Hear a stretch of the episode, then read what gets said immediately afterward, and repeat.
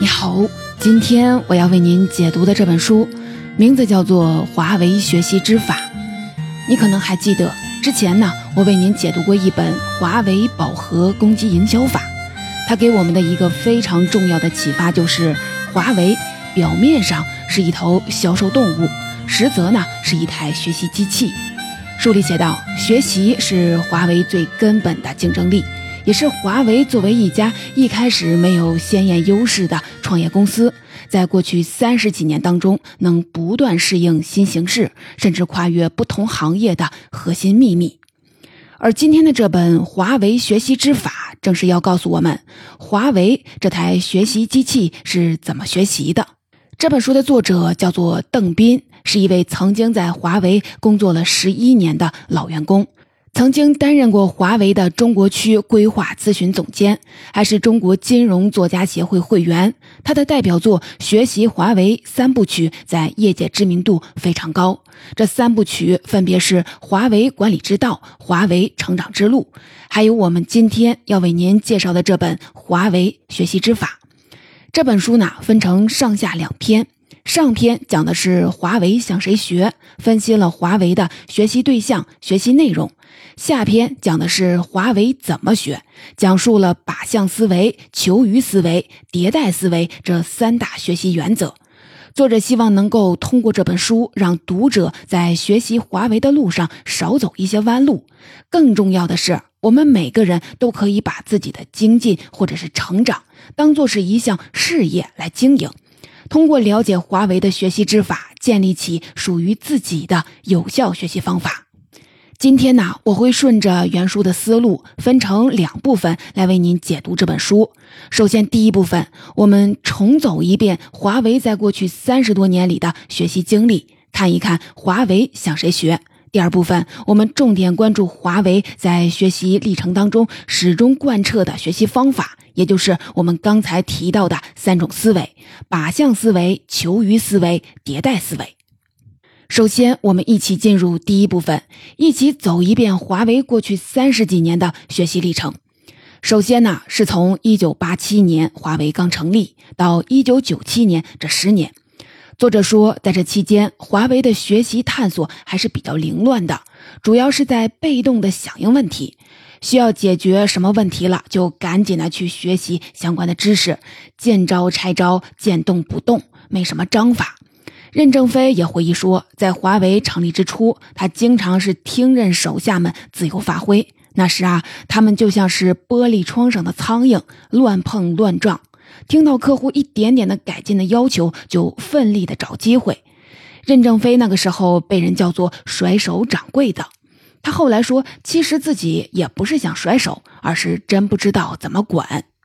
后来呢，从一九九八年开始，这种状态开始有了明显的改变。华为由被动学习变成了主动学习。比如说，在组织管理这一块，之前任正非不是说不知道怎么管吗？于是，从一九九八年到二零零八年这十年间，他们就跟着以 IBM 为代表的一些西方咨询顾问，一招一式的学习怎么构建良好的管理体系。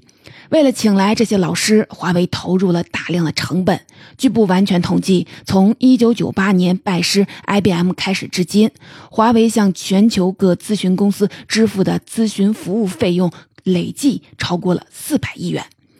对于这件事儿，任正非是这么说的：节约是节约不出一个华为公司的。抓住了战略机会，花多少钱都是胜利；抓不住战略机会，不花钱也是死亡。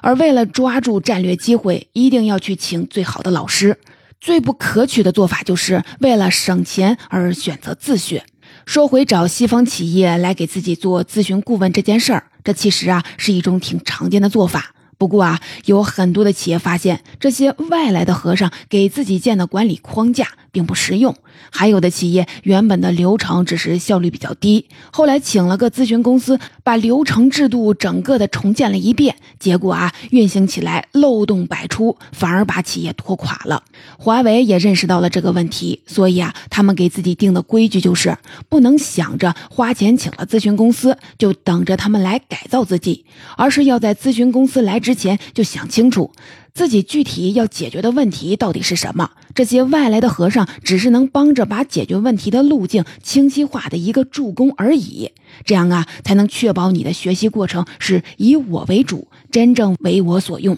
具体来说，华为向 IBM 学习经历了三个主要的阶段。第一个阶段进行内部调研，确定要解决的具体的问题。当时他们找出了两个问题，一个是怎么缩短产品的研发周期，还有一个是怎么根据现状和目标之间的差异来制定战略，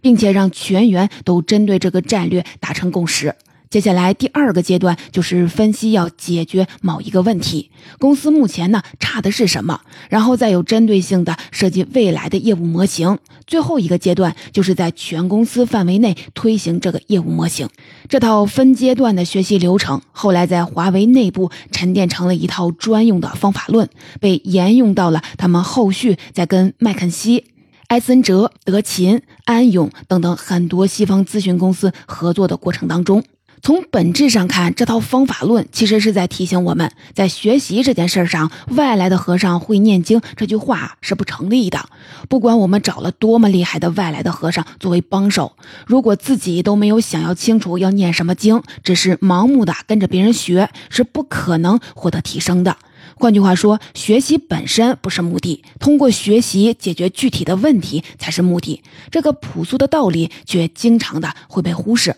说回华为在组织管理这一块的学习经历，从二零零九年开始，华为发现，虽然他们通过对 IBM 的学习，把管理的主干结构变得更清晰、更标准了，但是也带来了一些副作用。最突出的就是从后台到一线销售的指挥流程比较僵硬繁琐，降低了指挥效率。华为体会到这个问题是很多西方大企业的通病。那么显然，光向这些企业学习就不够了。所以啊，他们决定增加一个新的学习对象，那就是美军。为什么要学习美军呢？因为他们也曾经面临跟华为类似的问题。一九九一年的时候，美军已经很久没有遭遇过大的挑战，在养尊处优当中，组织变得越来越臃肿，行动效率也越来越低。所以啊，从二零零一年开始，美国政府启动了长达十年的军队改革，核心思路就是向一线放权，让在一线打仗的官兵能对一些事情直接的做决策，能第一时间得到后方的军备支持。这给了任正非很大的启发，所以后来他呼吁公司内部从组织、作战、授权等等方面学习美军。在公司的这个环境里，销售部门就是一线，所以啊，其他部门要及时的响应销售部门的呼唤，给足他们弹药炮火的支援。比如说，产品部门要研制适销对路的产品，供应链要给用户及时准确的发货，服务部门要做好客服等等。还有啊，在很多的公司，研发部门跟销售或者是客服部门的交流不多，更不会去直接的接触客户。但是在华为，研发经理有一半以上的时间都是在公司的一线销售平台上转悠，日常工作有很大的一部分是在进行外部交流。像这些都体现了华为对美军的学习成果。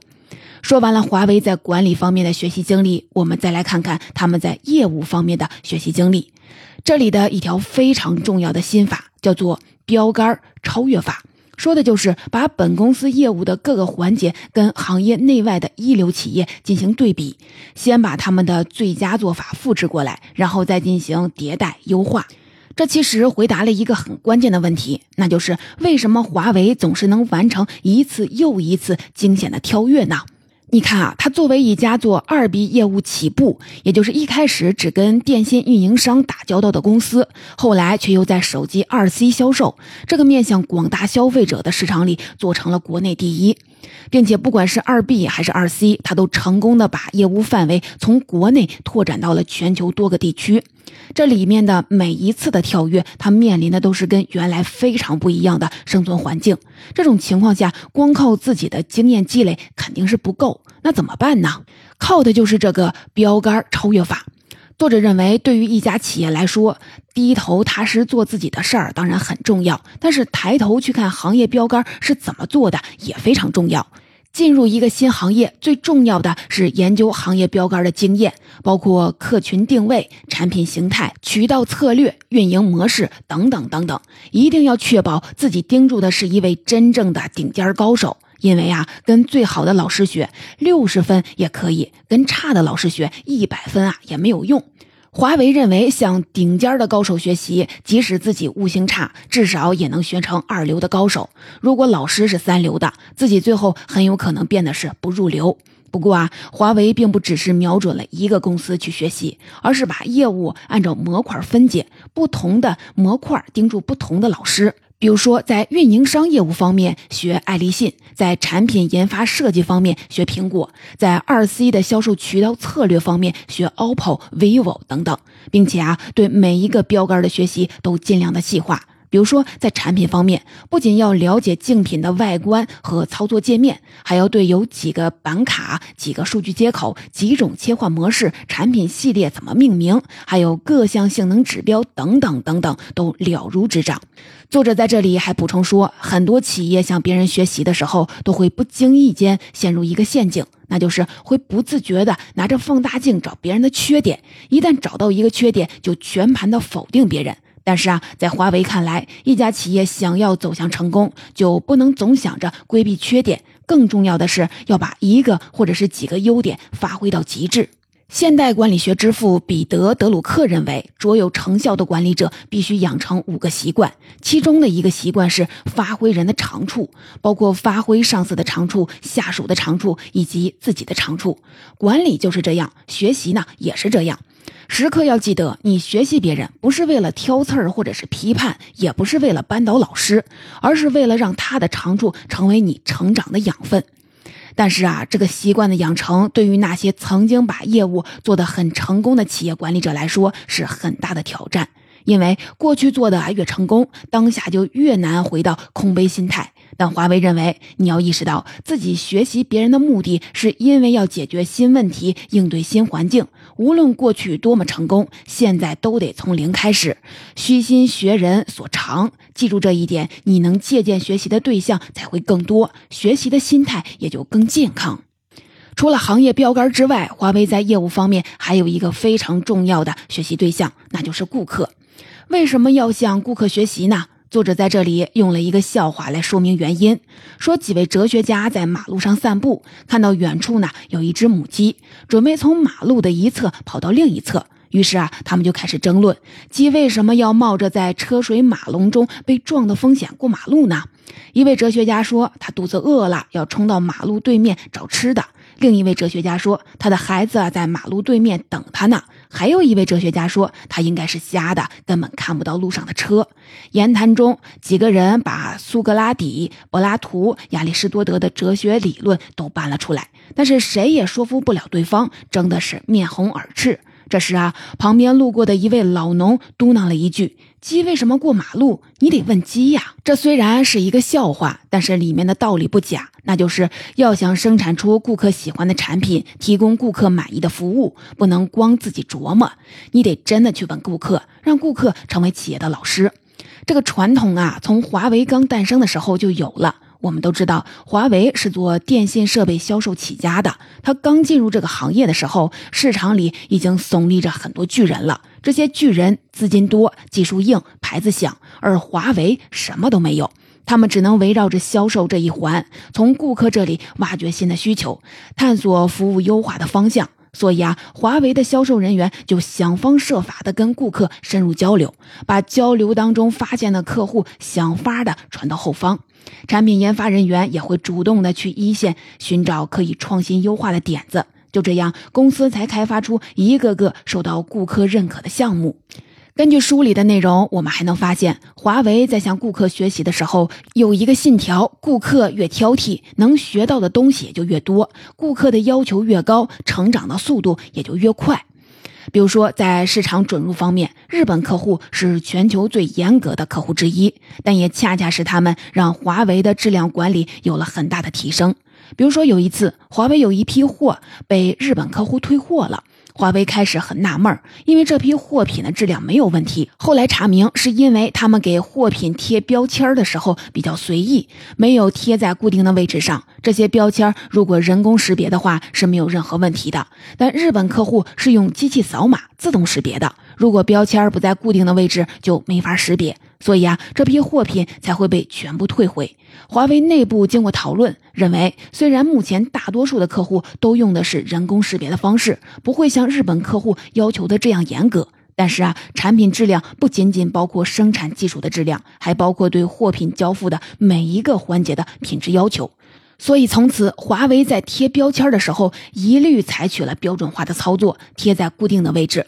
还有啊，当年英国电信在对华为进行供应商认证的时候，采用的认证体系非常的严苛，有上百条细化的条目。当然了，这并不是针对华为，在通信行业里，大家公认英国电信是一个非常挑剔的超级客户。作者说，虽然他们的这套严苛的认证体系对于华为是一个巨大的挑战，但是啊，在长达三年的认证过程当中，华为对比着认证条目，一条条的查漏补缺。系统的理解了跟世界级运营商做生意需要具备的条件。上面的这些例子就很典型的体现了让挑剔的顾客倒逼自己成长的学习思路。刚才我们一起走了一遍华为在过往三十多年里的学习历程。我们看到，在管理这条线上，华为主要是向西方企业学习，向军队学习；在业务的这条线上，主要是向标杆学习，向顾客学习。到这里，我们关注的更多的是华为向谁学，学什么。而在这些不断变化的学习内容之外，我们还需要关注那些不变的东西，那就是华为的学习方法。书里重点讲了华为在学习过程当中始终贯彻的三种思维，我们啊一个一个的来说。首先，第一个靶向思维。具体来说，就是先瞄准再开枪，一切学习都要以解决问题为靶心，以改变现状为出发点。为了解释这个观念，作者先是引用了西贝餐饮集团创始人贾国龙的一段话，非常的形象，是这么说的。企业家要知道自己是有局限的，有些东西搞不定就得花钱去买。我们平时会花钱买原料、买羊肉，其实知识、创意也是一样的，也需要花钱买。创意有创意领域的高手，管理有管理领域的高手。企业家就是组合各种资源，组合原料，组合人，组合创意，再把它销售出去，把钱收回来，然后继续的循环。这段话其实就很好的揭示了靶向思维在实践当中该怎么运用。首先呢，要明确自身的缺陷到底在哪儿，然后带着问题去找老师，把老师们针对不同问题能提供的最优方案整合过来。这里啊要注意，很多企业在向外部取经的时候，对于什么是最优方案有一定的误解。比如说，他们可能会认为，目前业界最先进的或最受认可的做法，就是他们要学习的最优方案。但如果是一个具有靶向思维的企业，就会意识到，只有对症下药的，并且自己能驾驭得了的方案，才是最优方案。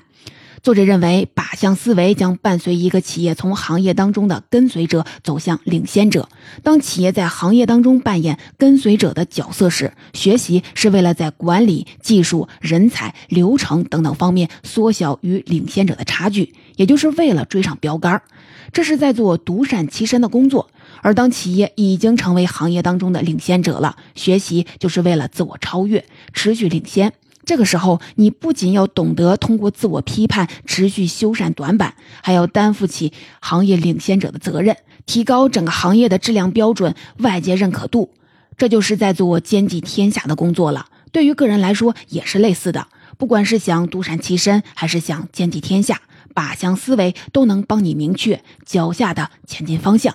接下来，我们再一起来说说华为学习过程当中始终贯彻的第二种思维——求鱼思维。这里的“鱼”是三点水加一个钓鱼的“鱼”。求鱼思维的核心要义就是学习要探求事物的底层逻辑，而不是表面的形式。关于这个观念，书里虽然也讲了华为过往是怎么践行的，但对于咱们来说，更有参考价值的可能是作者对于正在学习华为的企业的提醒。他认为，中国企业在向华为学习的时候，也要学习华为的核心思想，而不是学习华为的具体做法。比如说，如果一家企业的经营环境跟华为差距很大，那华为用起来有效的做法，他们用的可能就会很别扭。还有啊，二十世纪九十年代，华为的做法和现在有很多的不同，但很多企业不仔细的去思考那些做法的背景，把华为不同时期的做法一股脑的学习起来，无异于邯郸学步，效果呢可能是适得其反。刚才我们举的这些例子，说的就是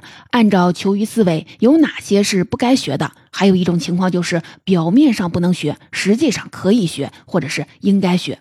比如说，书里有个例子，说的是华为曾经花了高昂的学费，向 IBM 学来了一套产品开发系统，叫做 IPD。到目前为止，华为很多几千人的研发队伍都是靠着这套系统来管理的。那么，如果是一家小型企业，研发团队只有三十几个人，该不该学习华为的 IPD 系统呢？很多人会认为没法学，因为规模差距太大了。但是啊，作者认为可以学，因为 IPD 的核心思想是并行设计，也就是在产品构建的早期，不要让一个小团队关起门来死磕，而是让公司里各个角色的人员全都参与研发。如果能领会到这个要领，就能很自然的发现，无论三千人的研发队伍，还是三十人的研发队伍，都可以学 IPD。还有一个例子是关于产品服务的，只要是产品，就会有各种各样的问题，有问题就必须着手解决，这就是服务存在的意义。从发现问题到解决问题，华为有一套专门的服务流程，简称 ITR。这个流程实现了从客户服务请求到服务请求关闭的闭环，是华为内部的四大主要流程之一。那么，华为这个流程能学吗？作者认为，首先要知道，企业级的服务关键在于要让不同的人做出一致的服务质量，没有一致就等于没有服务。如果 A 员工自觉性的高，交付质量好；B 员工对待工作不认真，交付质量就差，这样呈现在客户面前的结果就不可控，可能就会一颗老鼠屎坏了一锅汤，这对企业来说是致命的。而要达到一致这个要求，就不能依赖个体的自觉性，而要依靠服务流程化、服务模板化。如果能从这个层面理解服务，就抓住了 ITR 这套系统的牛鼻子。无论是华为九千亿元营收的规模服务体系，还是九百万元年营收的服务体系，都可以学 ITR。刚才我们说的都是企业层面的学习，其实啊，个人层面的学习也需要会求于。比如说，在生活当中，很多人会去学一些家庭收纳整理的知识。有人看见了就会说：“你家才三十个平方米，又不是人家动辄三百平方米，哪有那么多的东西要整理呢？”但如果理解到收纳的核心是提升空间的利用率，优化人与物的关系，就会明白小房间其实更需要收纳。还有啊，很多人会在工作之余去学经济学类的课程。有人看到了就会说：“你的工作又跟这些没关系，为什么要学呢？”但如果理解到经济学本质上是在帮你建立一套超脱感性、权衡多方的思维模式，就会明白，不管是做什么工作，这种思维模式都是能用得上的。到这里呢，我们说的是学习中的求于思维。下面再来说的是最后一种思维——迭代思维。它的核心要义就是学习别人，不是为了成为别人，而是为了超越别人，成为更好的自己。刚才我们在讲标杆超越法的时候，就讲到华为会把本公司业务分模块拆解，跟行业内外的一流企业进行对比，先把他们的最佳做法复制过来，然后再进行迭代优化。前面我们主要讲的是对比和复制这两步，现在重点啊来说说最后的迭代优化，也就是迭代思维所关注的内容。华为在学习过程当中的迭代，首先体现在他们在向外部的老师学习这件事儿上。信奉的是师傅领进门，修行在个人，不会只是去吃老师喂到嘴里面的东西，而是会不断的琢磨着怎么把学到的本事持续的优化。比如说，刚才我们提到，华为曾经向 IBM 学来了一套产品开发管理的系统，叫 IPD。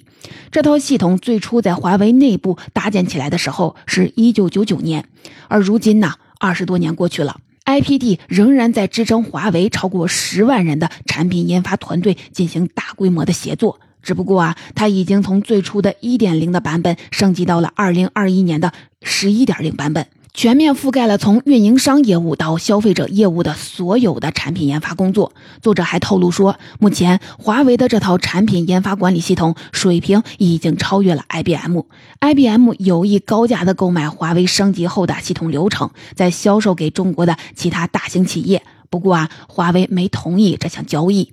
除此之外，华为在学习过程当中的迭代思维还体现在，当公司整体超越了之前的行业标杆，成为行业第一之后，并不会停止学习，而是会采用分而化之、持续学习的策略，也就是把业务不断的细分，继续的寻找学习对象，让自己能够在更细分的领域也成为第一。比如，二零一一年之后，华为的整体业务实力在同行当中已经成为了佼佼者。这个时候，任正非把公司的业务拆分成了三驾马车，每驾马车分别对标不同的学习对象。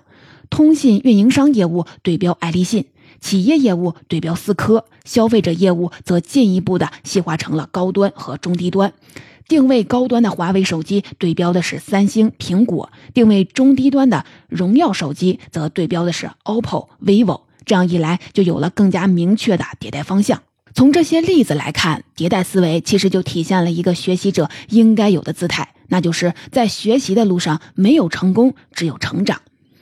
总结，以上就是《华为学习之法》这本书里我想跟您分享的重点内容。下面呢，我们一起来简单的总结一下。在第一部分当中，我们一起走了一遍华为过往三十几年的学习历程，